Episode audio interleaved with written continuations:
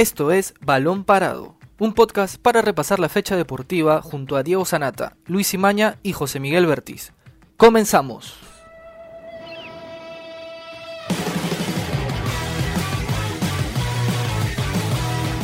Hola, ¿qué tal amigos? Bienvenidos a una nueva edición de Balón Parado desde casa. Mi nombre es Octavio Romero. Mi nombre es Jerry Bautista.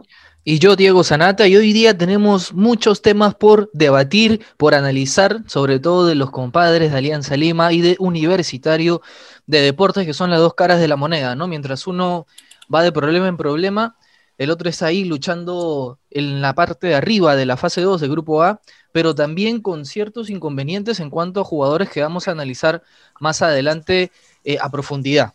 Hoy estoy con Jerry, hoy estoy con Octavio. ¿Cómo están muchachos? Les doy la bienvenida a ustedes también en una nueva semana. Eh, una semana de fútbol, ¿no? Porque hoy día ya temprano se jugó la fecha, el inicio de la fecha 3, mañana va a continuar, mañana también hay Champions, hay Copa Sudamericana, una semana llena de fútbol, ¿no, Jerry? Sí, ¿qué tal Diego, Octavio? Y también un saludo a toda la gente que nos está escuchando. Eh, es raro hablar en este momento de Alianza y de la U en, un aspecto diferente, ¿no? Porque muchos a inicio de temporada tal vez imaginaban los dos equipos eh, peleando por el título, por, por todo lo que se habló en, en, este lapso de tiempo en el que hicieron contrataciones, en los que se prepararon, en el que llegaron jugadores que, que, parecían dar ese salto de calidad en busca de, de darles categoría al, al, torneo peruano, pero finalmente las cosas no salieron como tal vez lo esperaban los directivos y los hinchas, y en este momento estamos hablando de otro aspecto. claro, solo la U está ahí, ¿no? Luchando, en cambio Alianza está, está de capa caída. Octavio, ¿cómo estás? También bienvenido. Eh, evidentemente vamos a hablar, ya voy a presentar el tema, el primero que es Alianza Lima pero ya por lo menos eh, se está confirmando de que ya están acercándose las posturas con Mario Salas, ¿no? Para que él de alguna manera firme su, su cese, que al inicio no quería. Sí, Diego, ¿qué tal Jerry? Este, bueno, yo creo que es lo mejor para ambas partes, porque, a ver, en los últimos días se ha conocido diferentes posturas, diferentes opiniones de hinchas, de directivos, de personas allegadas al fútbol, eh, algunos este, del lado de Salas, algunos en contra de Salas, ¿no? Y este, muchos, muchos creen que el entrenador chileno debe respetar su, o, hacer respetar su contrato, eh, como en cualquier otro trabajo, si te echan. Pero yo ahí difiero, en mi opinión, porque el fútbol es distinto. En el fútbol, el entrenador y además el papel de entrenador es muy distinto, porque sabe que, que todo proyecto y toda, y toda idea de, sacar adelante un equipo o un club va a depender de los resultados. Entonces, si no, no consigues los resultados, no hay entrenador que aguante al mando de, un equipo. O sea, te llames Guardiola, te llames Mourinho, y esto lo dije hace un par de... No quiero pecar de, decir yo lo dije, yo lo advertí o yo lo vi, pero...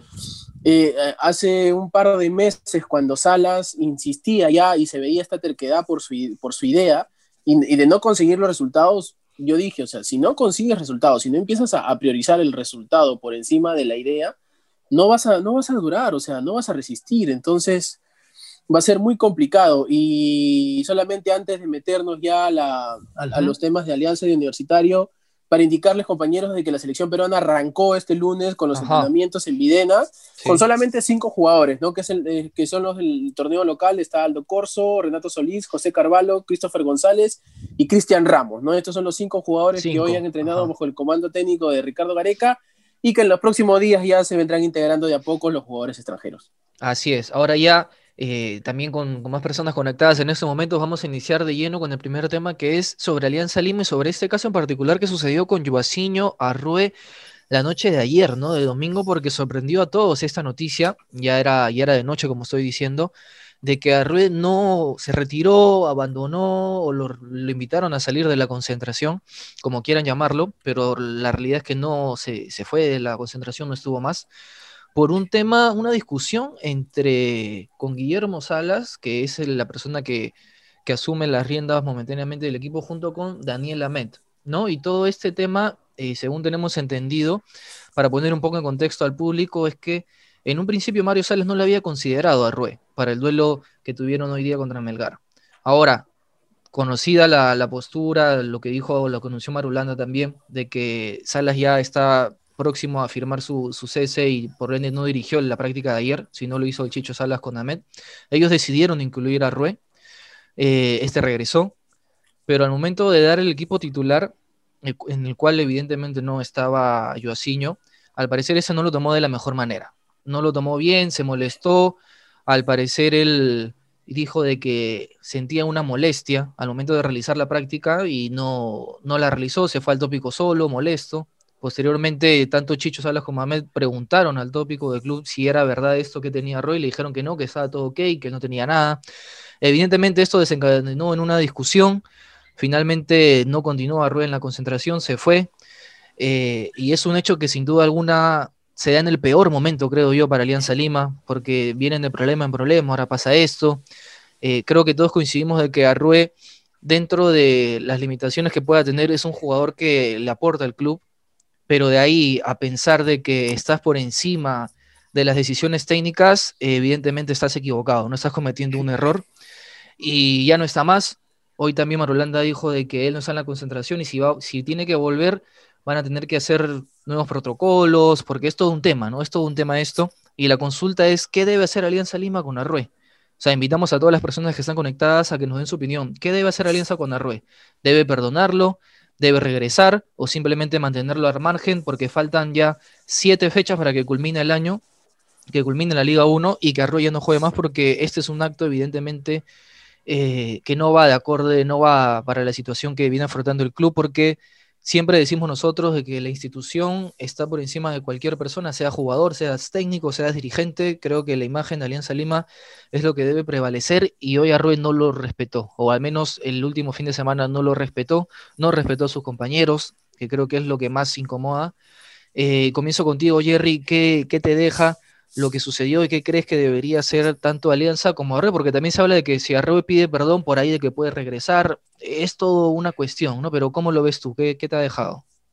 ¿Qué tal, Diego? Y justo como mencionabas ahora en la parte final, eh, me parece que, deja un poco, o da una muestra, Joaciño Herrera, de lo que no debe hacer un profesional, me parece, porque eh, un jugador, un futbolista de, esta clase que está en la, en la máxima división y que por una decisión técnica decide marcharse de la concentración del primer equipo de cara a un partido importante, eh, me parece que, no es nada aceptable para la dirigencia ni para el comando técnico nuevo, porque, porque está asumiendo un nuevo comando técnico en, esta parte del año, y menos con, los problemas o con la situación actual por la que pasa el club.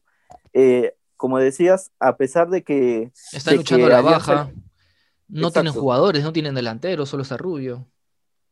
Y a pesar de, como decías, a pesar de esas deficiencias que tal vez muchos le critican, eh, ha demostrado que es, que es clave porque ha hecho goles importantes, ha hecho goles que le han dado la victoria, Alianza Lima, exactamente.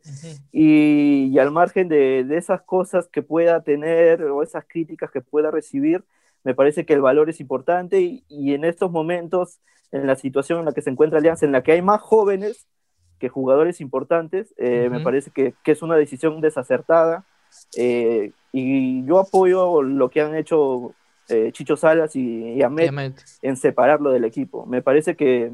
¿Debería volver o ya, le, pones la cruz tú?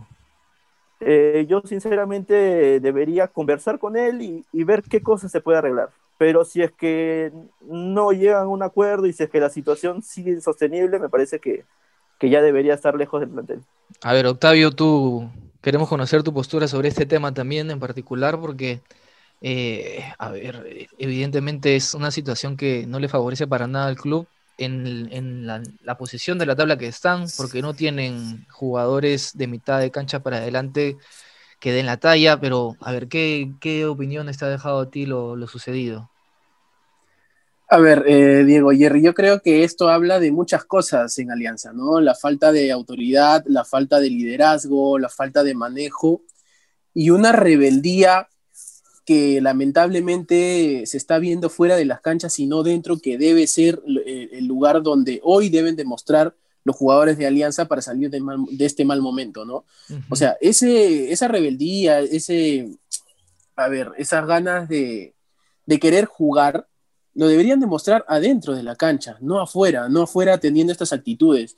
Y antes de que me realices eh, la pregunta de que, qué debe hacer Alianza, yo creo que Alianza simplemente mañana debe llegar a un acuerdo con Arrué y, y, decirle hasta aquí no me llegaste. O sea, en ah. estos momentos, en estos momentos, eh, hacer eh, lo que ha hecho Arrué es inadmisible. O sea, habla muy mal de, de, de este jugador que ya ha tenido algunas actitudes, porque, a ver, al parecer esto, esto ha sido ya con algún problema que venía de algunos años con Daniel Amet, ¿no? al parecer el entrenador este, que ha, tenido un paso por Cristal, no había campeón, hay, exacto, no tienen una buena relación, pero hoy por hoy, o sea, uno tiene que morderse la lengua, hoy tiene que tragar saliva, por no decir otra cosa, y, y pensar en alianza y pensar en el futuro, porque a ver, te estás yendo al descenso o sea, tal vez no directamente, pero estás ahí, o sea, otro mal resultado y te deja ahí, y Alianza hoy sin, sin público, eh, sin apoyo de nadie, con, un ambiente eh, molesto, con un ambiente tenso,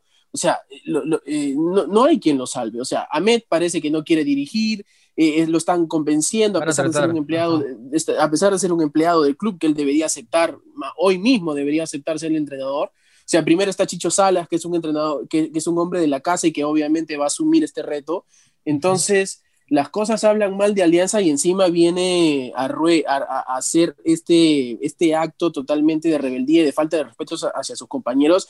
Es inadmisible. Y respecto a lo que tú comentaste, o sea, lo más grave de esto es que haya simulado una lesión. Porque, a ver, uno puede entender de que no quiera ser eh, titular, lo de que no quiera ser suplente, mejor dicho, exacto, de que no quiera ser suplente, ¿no? Bueno, ya, yo pongo mi cara, me, molesto y por ahí me rajo en los entrenamientos, pero que haya simulado una lesión para irse al tópico y no ser parte de los entrenamientos, o sea, o sea ni Messi, ni Cristiano Ronaldo, ni, o sea, no veo yo a una figura de verdad este, haciendo esta, este berrinche, por así decirlo. Entonces, para mí, repito, Alianza debería enmendar los papeles, este, llegar a un acuerdo con Arrué y decirle hasta aquí nomás. Así pida, ah, y además que pida disculpas de todas maneras, pero igual no debería seguir en el plantel.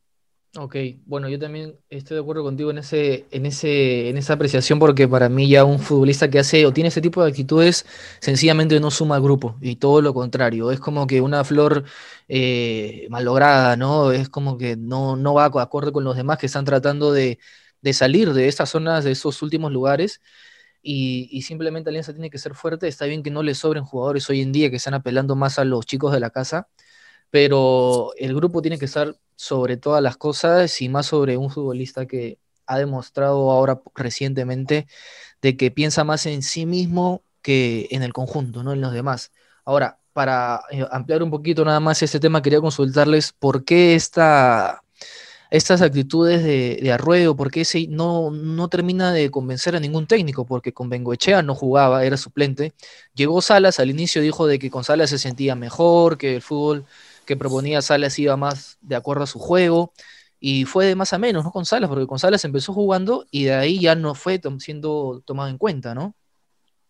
Diego, y hablando de Bengoechea, o sea, una vez que se fue, porque esperó a que se vaya, eh, Arrué declaró de que para él era un error ser, que, que Bengochea lo ponga de suplente. O sea, en un momento Bengochea declaró de que para él no era un error, mejor dicho, para, decir, para explicarlo mejor. O sea, el uruguayo decía de que estaba bien tenerlo de suplente y por ahí mandarlo en el segundo tiempo para, buscar para, para, buscar otras variantes.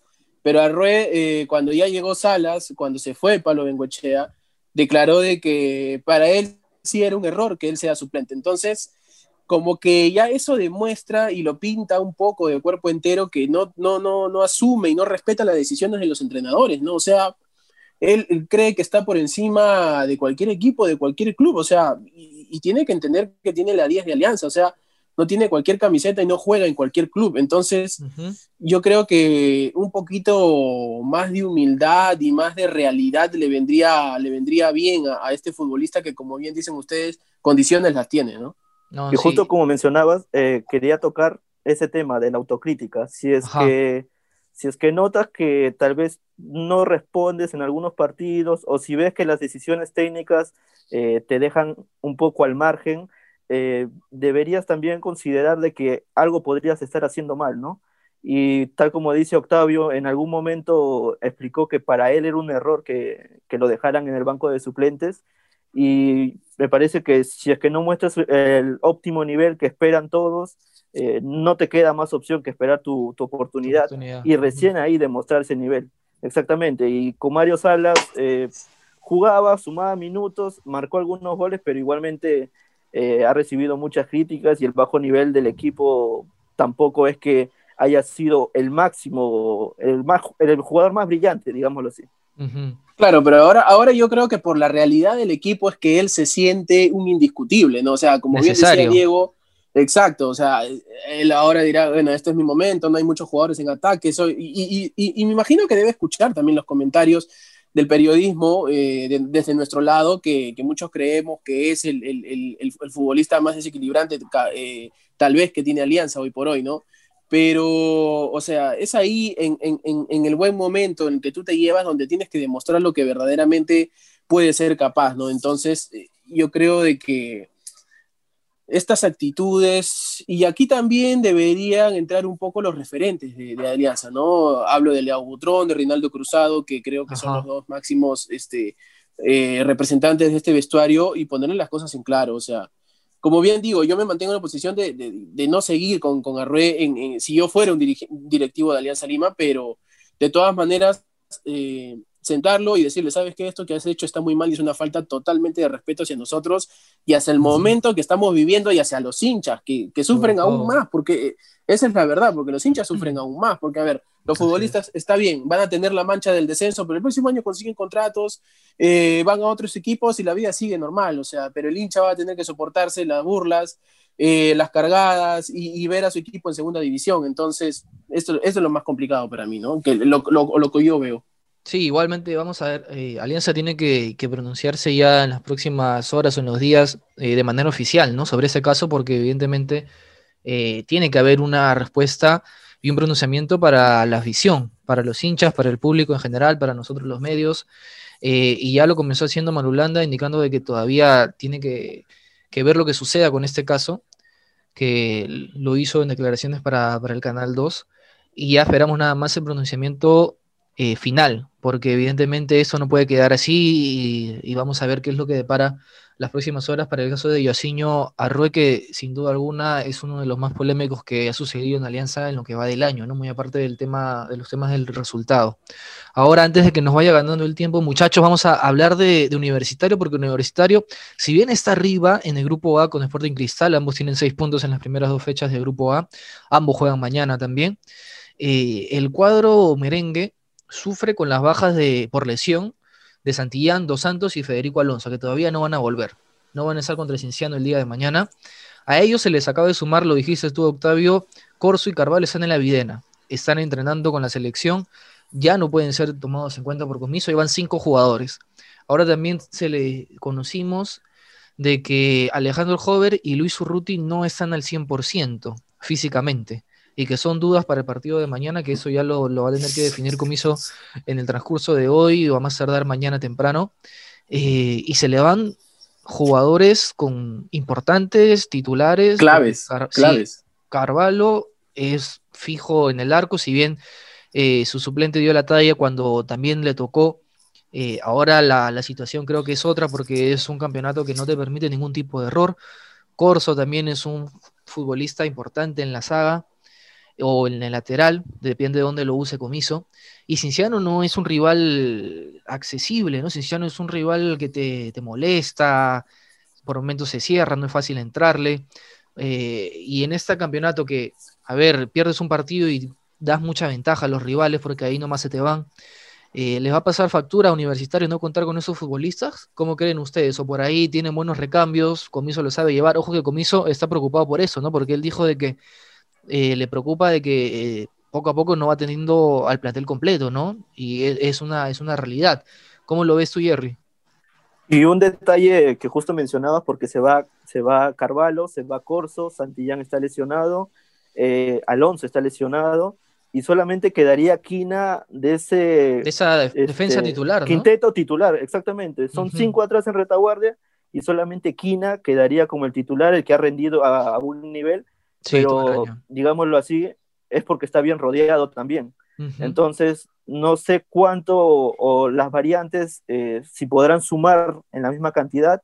Y justo mencionabas que también en el ataque, recordemos eh, en su etapa anterior de Ángel Comiso, perdió a su goleador y perdió mucho en, el juego, porque eh, ese juego de universitario se caracterizó más que todo por ser efectivo, defender bien esa diferencia y, sacar buenos resultados, pero, pero en el momento en el que careció de goles eh, se le complicó mucho los resultados. ¿no? Urruti que ha vuelto, pero ha marcado goles importantes, tres partidos consecutivos anotando, pero, pero se va a notar su ausencia, me parece, si en caso todavía no llega Alejandro Hover, que, que también está sentido y que ha sido uno de los más relevantes en el ataque en el torneo peruano, no solo con goles, sino también con asistencias. Entonces creo que, que, ese poderío se va a ver diezmado y, y si en caso, como decías, se, se, puede ceder puntos en un torneo corto, eh, podría ser aprovechado por los rivales. Sí, más aún en un grupo donde Cristal y la U, o sea, no se van a regalar absolutamente nada, donde saben de que si uno de los dos tropieza, el otro va a sacar una ventaja, eh, va a tratar de sacar ventaja y, y, lo va a dejar un poco atrás. Entonces, como bien decía Jerry, eh, no va a estar Dos Santos, no va a estar Hover. Bueno, Hover ya está habilitado, pero no está al 100% físicamente, ¿no? Ya, ya, ya regresa de su suspensión.